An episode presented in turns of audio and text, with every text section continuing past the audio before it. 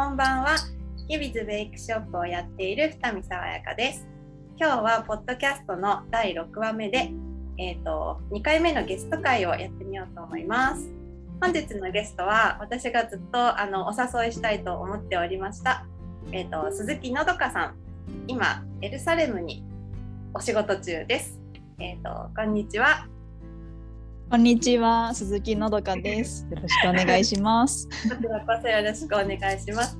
本当にこんなあの妙な話を引き受けてくれる優いしい方がえ。周りにたくさんいて嬉しいんですけれども、えっとですね、さっきお話ししましたように、のどかさんと私が初めてお会いしたのが、えっと、私が、えっと、高田の馬場のカペラというところで一日カフェをやってたんですが、その時に共通のお友達が連れてきてくれたのがのどかさんです。初めてお会いしたのが2月で、で1ヶ月後もまた来てくださったので3月にまたお会いしてでその時になんかあのもう少ししたらエルサレムにあの住んで仕事をするんだって聞いてすごくびっくりしたんですけど本当に行ってしまいましたね。はい、言ってしまいました。はい、じゃあちょっとあのこれから私たくさん。あの聞きたいことがあるのであのいつもの調子でお話ししてもらえたらなと思います。はい、準備は大丈夫ですか？はい、バッチリです。はい、はい。えっと、じゃあ、まずなんですけど、えっと、エルサレムに住み始めてから、どれぐらい経ったのところなのかなと思って、何月にあのそちらに行かれたんでしたっけ？5月の末に来たので、今3ヶ月とちょっとが経ちました。そうですよね。なんか、初めはちょっと早めに出発するような話だったような気がするんですけど、ちょっとずつ伸びなんです。はい、あの本当はもうちょっと1ヶ月いやもうちょっと前くらいから予定されてたんですけどちょうど5月にあのこのパレスチナとこのイスラエルで衝突があって治安状況がちょっと悪化してしまったのでそれでちょっと街の状態が数週間かあって落ち着いてきたのでようやくやってきたという形でした。不調だったんですね。私はてっきりあのコロナの影響かと思ってたんですけど、どちらかというと政治情勢。そうですねどちらかというとコロナももちろんあの全く影響してなかったわけではなくずっとあの感染者数とか見つつタイミング見計らってたんですけどやっぱああの衝撃的な決定打になったのはその衝突の悪化だったのでこちらの理由の方が大きかったですね。あなるほど。うんわかりました。で今ですね、あのエルサレムでどんなお仕事をされているのかあのお話ししていただいてもいいですか？はいエルサレムで日本の NGO の駐在員としてパレスチナの子どもたちの学校をサポートする仕事をしています。えっ、と学校というといろんな年齢あるんですけど、はいうんうんどのくらいの年齢の子たちの勉強のサポートですか？私の今関わっているプロジェクトは小学校の56年生に焦点を置いていて特に56年生の理科の授業を発展させるっていう目的でいろんな授業を行ってます。はい。あ理科って、はいあの私はま得意じゃなかったんですけど、はい、いや私もすごい苦手でした 小学生の時。すごく得意だからという 失礼ないえいえいえ。であの現地の先生たちはあの理科の先生たちと接するはい多い方ですかね。多いそうですねそうですねなんで理科かっていうとあのパレスチナの理科教育って結構それまで詰め込み型が多かったんですよ。うんなんか日本だと理科室があってこうグループで実験して実験の結果からこれはどういう反応なんだろうってこう教科書と照らし合わせたりとかだと思うんですけどあんまりそういうあのそういう学習方法が浸透してなくって、先生たちも実験の仕方を知らなかったりだとか実験器具がそもそも理科室にない理科室がそもそもない学校もあったりしてもう机の上でただただ用語を覚えるだけみたいなそういう教育の仕方だったのであんまり楽しくないじゃないですかそんな 感じだと。に比べて日本はやっぱり私たち当たり前のように理科室があって楽しい実験してっていうのができててそれがすごく日本のあの教育の中でも特徴的なところなのでそのメソッドをパレスチナの方にも伝えてあの子どもたちにもっと理科に興味を持ってもらおうっていう目的でこの理科の授業を 盛り上げようという目的で頑張っております。私は理科は苦手です。すみません、何度もあのいろんな教科でそういう活動ってあの行われてるんですか？はい、やっぱり。私たちの団体は今は理科だけです。うんうん、あの昔は他の教科もあの英語とかアラビア語とか、うん、全般的にやってたんですけどその中でも理科の教育のその日本のやり方で学ぶっていうのがすごく評判が良かったので今回理科にだけに特化してやるようになったんですね。他の団体は他の教科でもやってるところはあると思います。いろんな団体があってそれぞれしたことがやられてる、はい、そうですね。はい。えっと、ちょっとこれ聞いてみたかったんですけどあの日本でお仕事されてたと思うんですけど今、えっと、はい、今の仕事の前は。京都にお住まいでしたっけ？京都。あそうです。京都に住んで大阪で働いてました。そうですよね。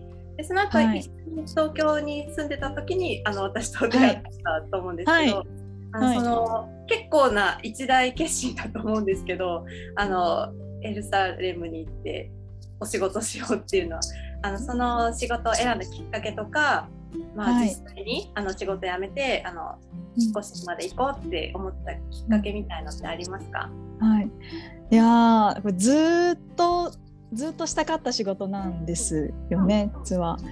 こういうあの NGO とかであの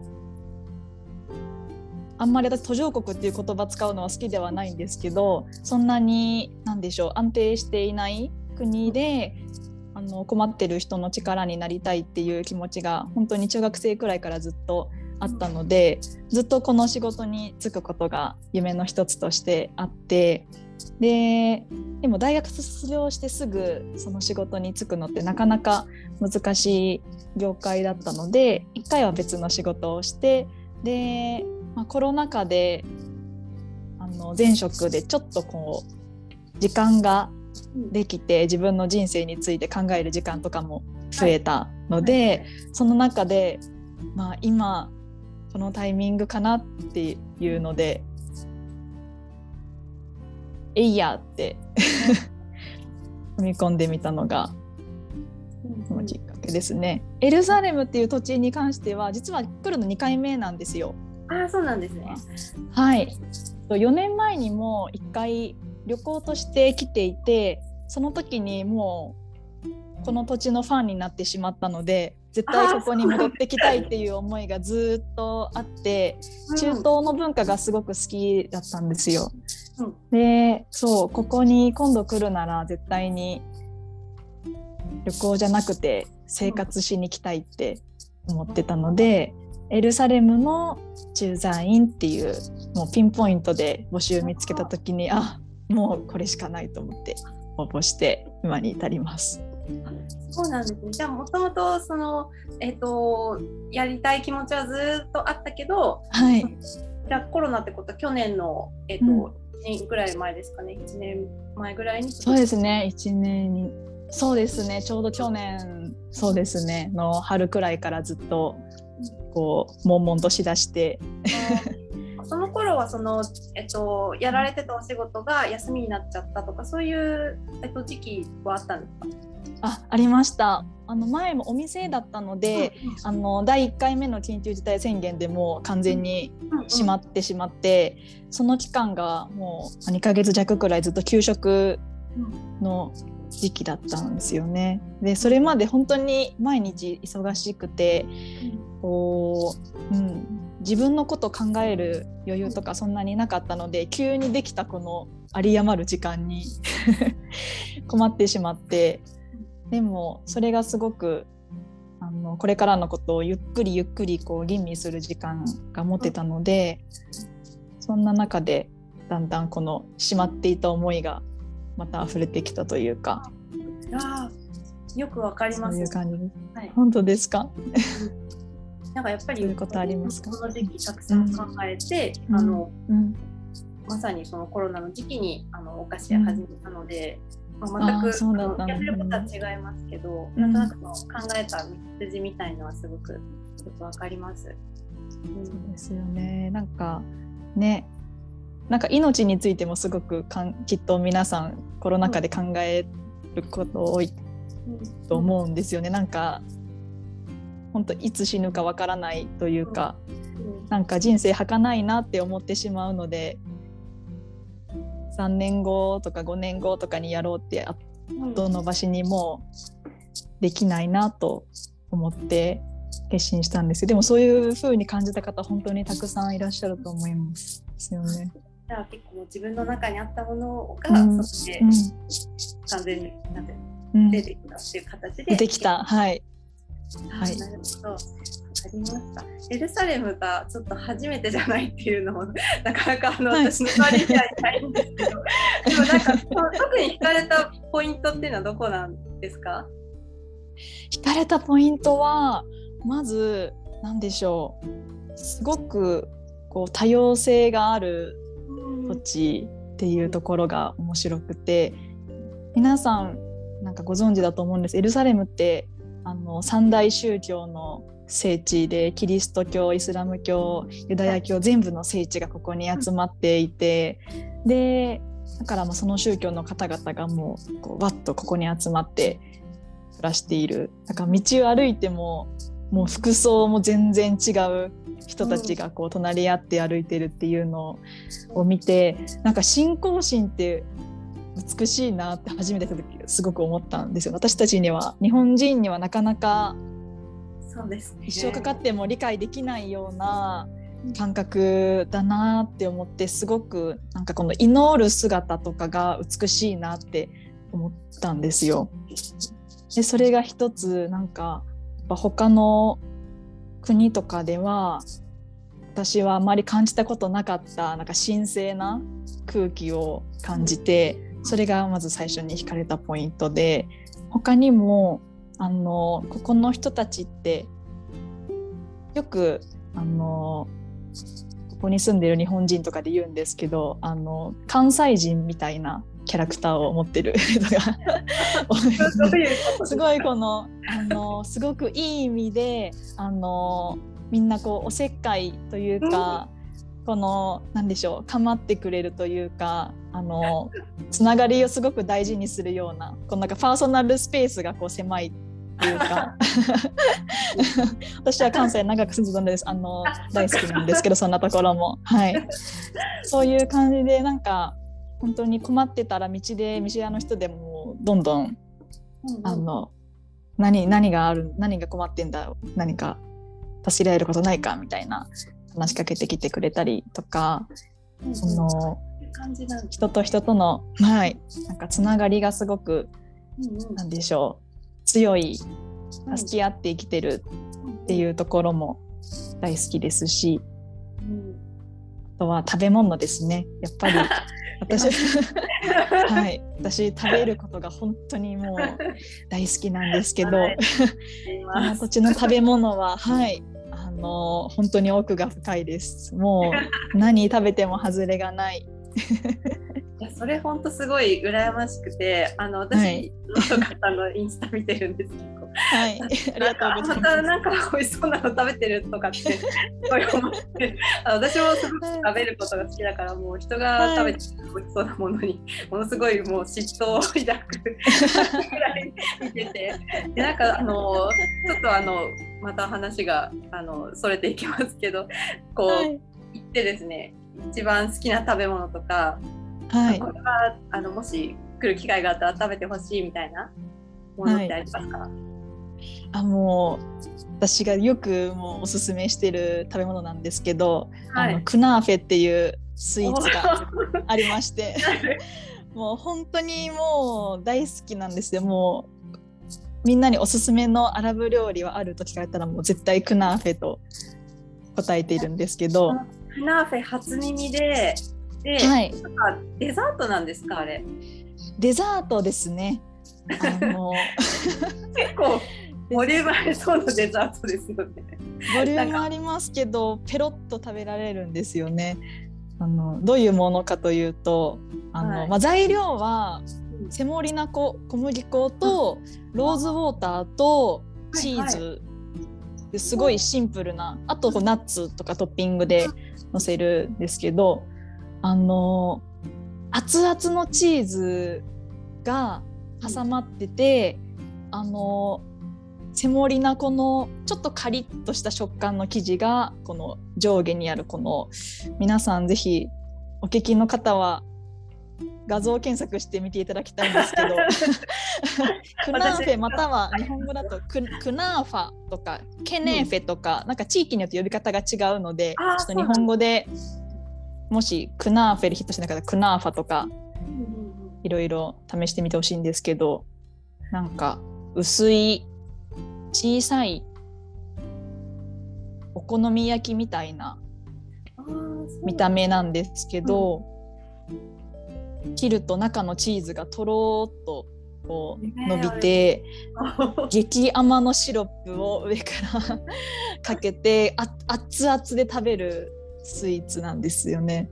それが熱いチーズを。はい、熱いチーズを上にそうでピスタチオとか上から散らして。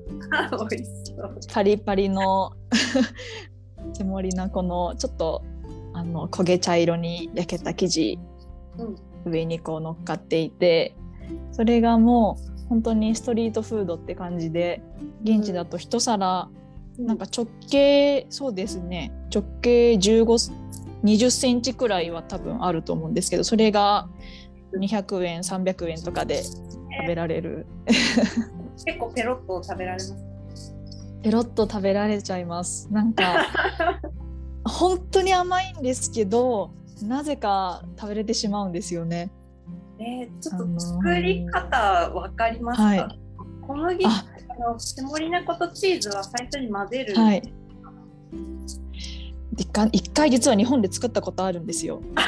なんかチーズ。チーズと小麦粉はあの混ぜ混ぜないです。まずうん。チーズだけをなんかそぼろみたいな形にこう削るというかあのなんかブレンダーがあったら多分それで一発でうんうん日本で作った時はモッツァレラチーズをはい。ミキサーにかけてうんそぼろ状にしましたでそれをどうだったかな？セモリナ粉というかその時はですねカダイフって聞いたことありますか？カダイフわからないですね。何ですかね？カダイフっていうそれも細い小さいパスタみたいなものなんですけど細かい小さいパスタでうんそれもよくアラブ料理のトッピングとかに使われるものなんですがそれをなんだかなそれを固めてカリカリになるまでフライパンの上でこう引き詰めて丸い形に焼いてその上にチーズを乗せてさらに焼いて最後にひっくり返して上からシロップかけて完成です。ひっくり返すそうかひっくり返す。はい下に生地その上にチーズで最後ひっくり返して、ああの焼いた面が上に来るというみたいな上にイメージ。あなるほど。なんか小麦粉水溶いてとかじゃないんですね。あじゃないんです。そうとです。ころははいなぜこうしたんですか。はい。私の拙い説明でイメージがつくでしょうか。いや今調べましたその課題あ本当ですかあよはいかったです。出てきて結構あの買えなくはないみたい。はい。何何があ細い。細い細いです。これ。はい。細いです。うんパリッパリのパリッパリのあれは何に似てるのかな。うーん。なんかあの何何だろう。片焼きそばみたいな。ベビー、はい、片焼きそばです。そうです。片焼きそばですね。片焼きそばの、はい、私が探した言葉それです。そっかあのじゃあ今あのエルサレムのあの街中で食べてるのはこういうあの、はいなんていうのかな細パスタ状の感じがあるってことですか？あります。なんか種類類がたくさんあるんですよね。それもなんか地域によって違うみたいで細パスタ状そのカダイフを使うのは結構なんかシリアとかの方のものっていうのを聞いたことがあってもうちょっと細パスタじゃなくてほんとセモリなこのホロホロの柔らかい小麦粉の感じで食べるのがうん。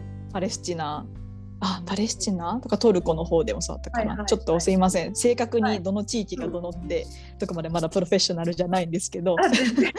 でもいろんないろんなバリエーションがあります。でも小麦粉に熱いチーズに甘いシロップっていうその組み合わせは変わらないです。なるほど。ローズウォーターはどこに入ってる感じしますか？ローズウォーターはもうぶっかけてますね。あ、最後焼き上がり、焼き上がり。はい仕上がりにぶっかけてそこからさらにあの甘いシロップをぶっかけてローズウォーターローズウォーターいいですね。ローズウォーターよくあの、お菓子にこっちは使われるんですけど、やっぱり、にそれ入るだけであ日本にはない甘さだなってちょっとエキゾチックな気持ちになります。いや本当ちょっとあのこれ絶対私後で作るんではい。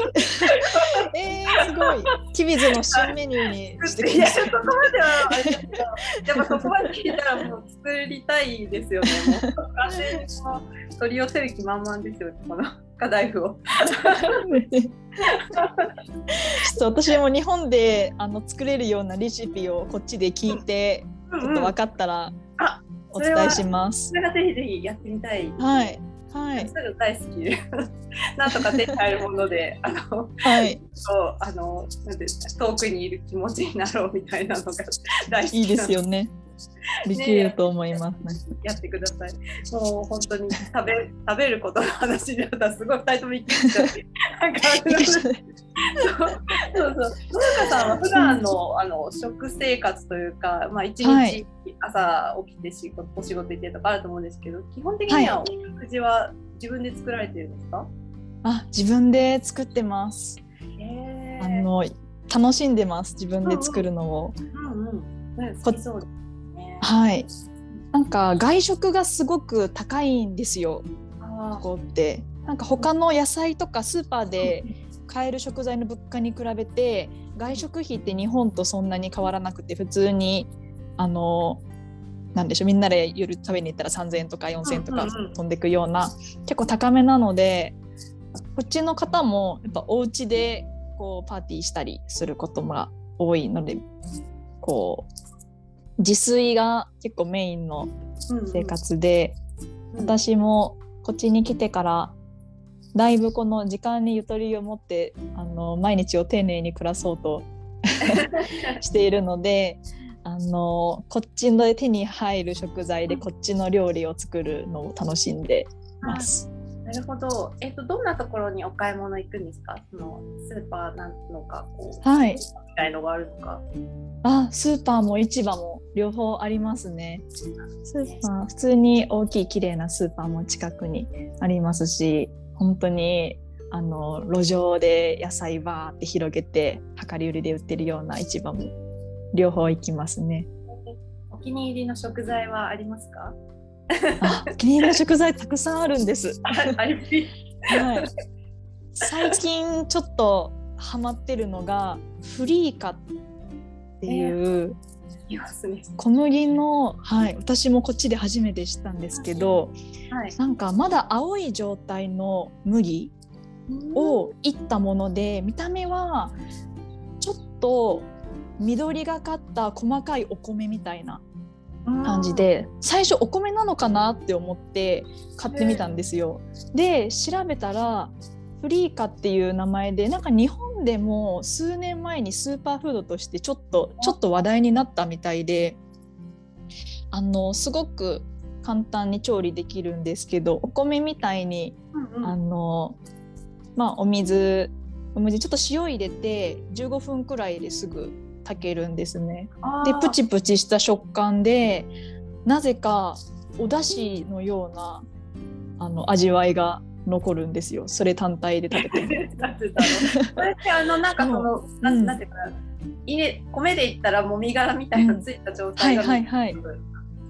あそうだと思います。のそのいそうだけど。いってるのでその香ばしさが多分その香りとしてあのお出汁みたいな感じで残って私こっちに来てからなんか日本みたいなお米がずっと食べたかったんですよなかなか出会えなくてやっぱりちょっとパサパサめのお米が多いので日本のあの食感のお米は食べれないなと思ってはいちょっとがっかりしてたんですけどフリーカが一番 あの近い近い食材になりましたお米の。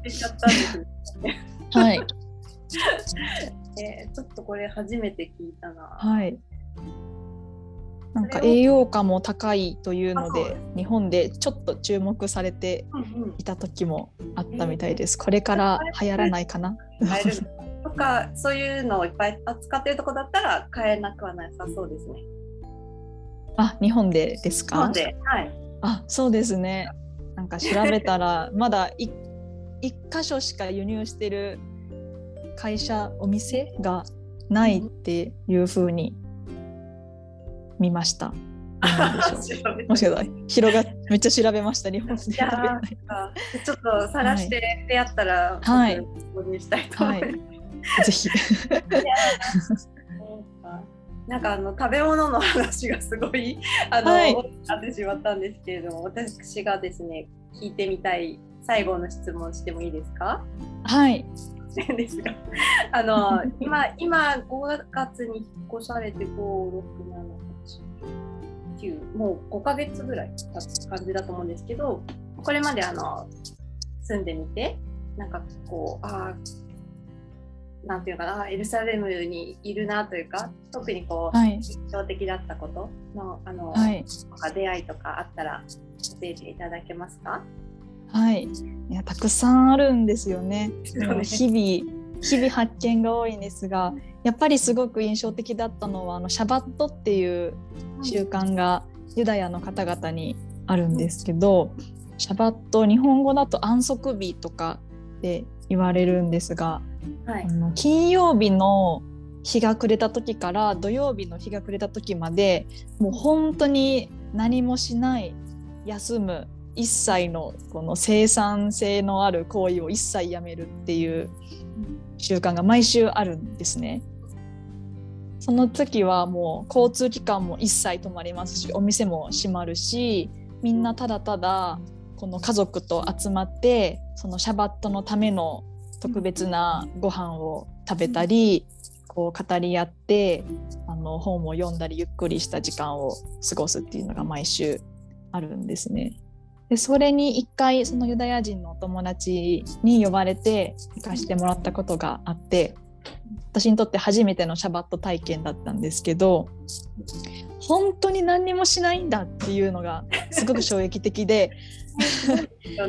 はい、何もしないっていうことをどのくらい守るのかはあの信仰心の厚さというかどこまでそれを厳格に信じているかによって人それぞれなんですけど私が訪れたお家はまあちょっと中の上くらい結構信じているあの厳格に守っていらっしゃる方たちだったのであの電気をつけたりこうスイッチを押すっていう行為も労働になってしまうんですよ。だからは部屋の部屋が暗く部屋の電明るくしようっていうそのパチンがはい。やらないパチンがダメなんでなんか電流がこうパチパチって走るということがうんなん。かそれがもう働いているっていうことになってしまうのでだから電気はずっとつけっぱなしですまずシャバットが始まる前から。そうつけっぱなしスイッチ押さなくていいようにしていて真っ暗ね。真っ暗ずっとつけっぱなしですね。そうろうそくの火とかをあの灯すの前それももうシャバットの前からつけっぱなしにうんうん。しておいてエレベーターのボタンとかも押しちゃダメなんですよシャバット中は。ああ、それによってやっぱだからいろんなことが起こる。こと起こるからシャバットエレベーターっていう特別なエレベーターがありましてボタンを。を押さなくても全回必ず止まるようになってるでこうの乗ってれば あのボタンを押さなくても降りれるっていうような シャバット仕様になるエレベーターがあるくらいあの厳格に守る人は厳格に守るんですね。あのみ鼻に水をやったりもちろん家事とか車運転したりとかあの写真を撮るとかスマホ触るとかも一切何もしないああ。ですよね。で、はい。で、なんかその、その文化をこう体験した時に何にもしないってずっと耐えられないと思ってたんですよそれまでうん。今忙しく思いますよね。す。はい。なんかここに来る前日本で働いてた時とかはスケジュール帳がこう埋まらないことに恐怖を感じるみたいな本当にこう毎日何かしてないと不安になっちゃうような結構忙しくしているのが好きな性格だったんですけどそれが結構価値観が覆されて何もしないって本当に贅沢な時間だなってうん。思ってこう何もしないことでこの何でしょう本当に身近な人との対話とかをすごく大切にできるしうんその彼らってその家族と食事するのの他にやっぱり祈るっていう時間をすごくシャバットの間に費やすんですね。その祈ってる姿がすごく美しくてこう本当にただ一心にこの自分や周りの人の幸せを祈るっていうのはなんかこれが日本人だと例えば初詣の時とかなんか1年に数回とか なんか意識的にしないとないじゃないですか。これが本当に日常に自然に組み込まれてるっていうのがなんかすごく素敵だなと思ってなんかその空白の時間を持つことで心にすごくゆとりが持っててあまた1週間あの頑張ろうって思えるみたいなリセットになるそのシャバットっていうその一日の空白期間がすごいこれ私たちも取り入れてみたいなって思えるような文化だと感じて。ねうん。はい。なうん。んかなり意識的に準備して何もしない時間をあえてうん。作るっていうのが大事、はいうん。そのいその一日はあの、うん。食べるものとかは事前になんか料理しとくとかそういう感じなんですかそういう料理はあそういう感じであやっぱそう事前に作っておいてはい。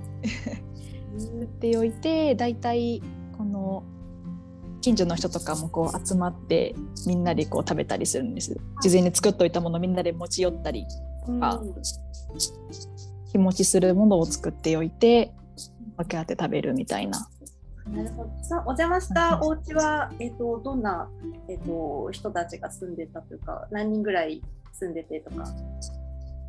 どんなおお邪魔したはい金曜日の、えっ、と、えっ、と、金曜日の夜夜からなんで土曜日の夜までの前とかにお邪魔してみたいな感じだったんですか？金曜日の。はい、そうですね。金曜日の、なんではい昼過ぎくらいからお邪魔して、お邪魔したところのお家はあの、はい女の子の一人暮らしうんうん。のお家なんですよ。あなんかはいはい。一人暮らしもなかなかこっちだと珍しいと思うんですけど、あーその年よりちょっと年上のうん。あの女の子で、あのエルサレムにこの仕事のために来て普通に一人暮らししている女の子で。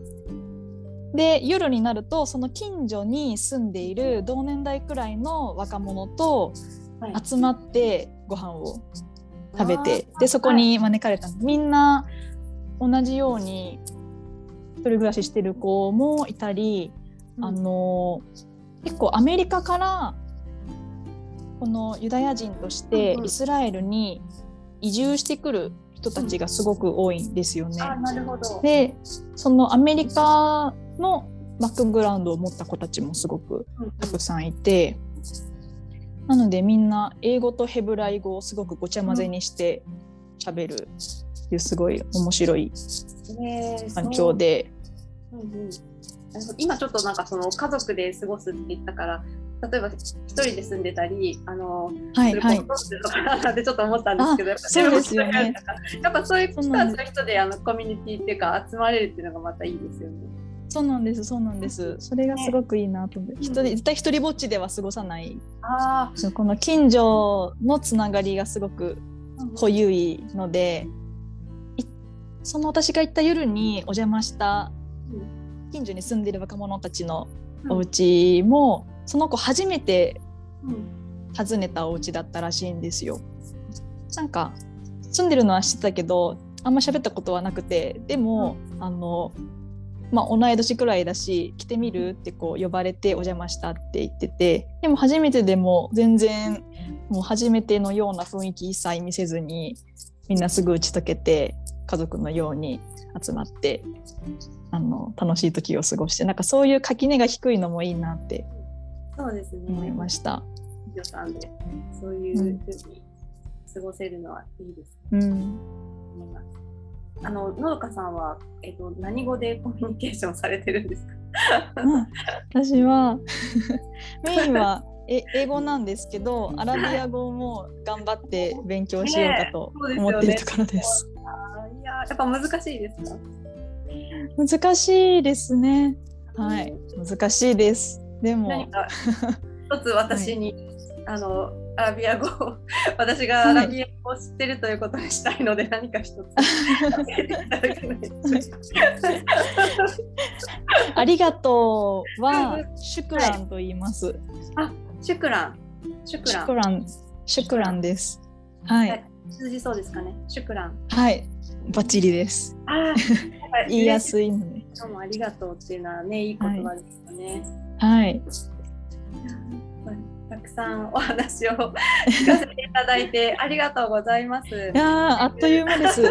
で そう結構30分というのはあっという間なんですよね。でも私はあの、はい、ぜひですねのどかさんはすごくいい体験をされてると思ってるのでまたあの気が向いたらですね月1ぐらいでゲストに来ておいしいものの話をしてですねいただきたいなと思ってるんですけど、はい、いかがですか、はい、えまだまだ話足りない あの、ねうんうん、お話たくさんあるのでぜひ。最初から実はそう思っててこう定期的にあのそのなんていうかなその素晴らしい体験をお話しいただけたらなと思っています。嬉しいです。なんか、はい、爽やかさんを初めてお会いした時にもその共通の友人が絶対のどかさんと爽やかさん会ってほしいって絶対この2人は 会うと思うみたいな感じで つなげてくれたんですけど私も本当初めてお会いした時からなんかこうすごく心地よいというか本当ですか。すごく運命を感じたのでこんな風につながれて嬉しいです。私もこんなお話を、ね、突然振っても引き受けてくださるのどかさんにだいぶ安心しております。いやでも本当にあの自分がなんか仕事始めてから出会う人はみんなあのそういうところが多少多少というかかなりある人が多くて、うん、あのまあ、所属して働いてた時もあの自分は全く出てないとは思わないですけどあのなんかこう放放たれて 放たれてっていうのが、はい、と時放いや わかります一人になってなんかこう、自分を出すしかなくなってきて、うん、それでやっぱりあの本当にもうよく見せるとかもできないし、まあ、そんな中でこう出会えて気があった人というのはすごくあのなんていうかありがたいなと思って ます。はい。じゃ私の話はいいんですけど、本当に今日はありがとうございます。ありがとうございます。これからまたそのあれが始まるわけですよね、シャバットが今日金曜日の今、えっと、はい。だとお昼だから。はい。はい。始まります。ちょうど今週はユダヤの新年でした。あ、9月初めが、はい。ニューイヤーです。今。あそうですよね。そっかそっか。ちょうどこの今あの話してるインタビューをあの日本時間であの多分夜はい。とかにまああのなんていうのかななんていうのアップするっていうのかな。はい。配信する。はいそしたら、はい。あ、まあもう今日配信するんですだっ。たらまあそちらの世界はこうなってるんだななんてちょっとね思いを馳せてもらえると。あ、思いを馳せてくだね、なかなか遠くに行けないから今さい。と思います。そうですね。ね、またじゃあ次回ぜひあのお誘いしますので、はい。美味しいもののレシピを研究したり、あの いつも通りいろんな方に会ってあの素敵な経験をされてください。ありがとうございます。はい、じゃあ今日のゲストは、えっと、エルサレムでお仕事中鈴木のどかさんでした。ありがとうございます。ありがとうございました。楽しかったです。はい、私もです。